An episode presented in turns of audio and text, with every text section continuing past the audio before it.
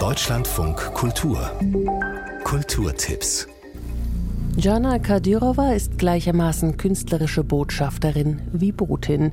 Auf ihren Reisen von ihrer Heimatstadt Kiew zu den internationalen Ausstellungsorten exportiert die ukrainische Künstlerin das Gefühl des Lebens unter ständiger Belagerung.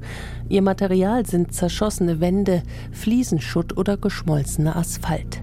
Der Kunstverein Hannover widmet der 1981 geborenen Kadyrova nun eine erste Retrospektive und zeigt Arbeiten aus zwei Jahrzehnten des Schaffens der Künstlerin. Kurator Christopher Platz-Gallus. Was sie macht, ist, dass sie eben über ihr eigenes Wirken, über ihre tägliche Arbeit das verarbeitet und sich auch daran abarbeitet, was passiert und was sie auch sieht.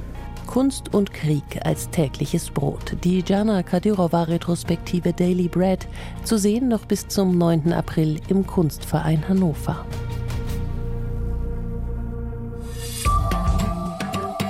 Was ist Liebe und wer bin ich? Vitus fühlt sich fremd im eigenen Leben. Dann trifft er Emma in der dänischen Dramaserie My Different Ways, die jetzt in der ZDF Mediathek zu sehen ist. Habe das Gefühl, ich kenne dich. Das tust du auch. Woher? Aus einem anderen Leben. Oh ja, du warst ein Hummer. So wie du.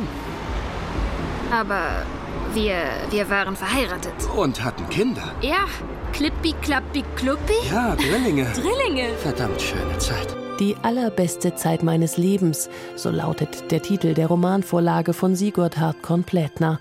Und weil er mit Emma endlich eine gute Zeit hat, verschweigt Vitus ihr, dass seine Ex-Freundin Sarah ein Kind von ihm erwartet. Aber auch die lebenshungrige Emma hat ein Geheimnis. Wie zerbrechlich das Leben ist, zeigt die dänische Dramaserie My Different Ways, zu sehen in der ZDF Mediathek. Blumen verbinden. Auch so unterschiedliche KünstlerInnen wie Hanna Höch, Jan Bruegel den Jüngeren und Andreas Gurski. Die Ausstellung Flowers Forever in München unternimmt eine Reise durch die Kulturgeschichte der Blumen und zeigt, dass diese mehr sind als dekorativer Kitsch.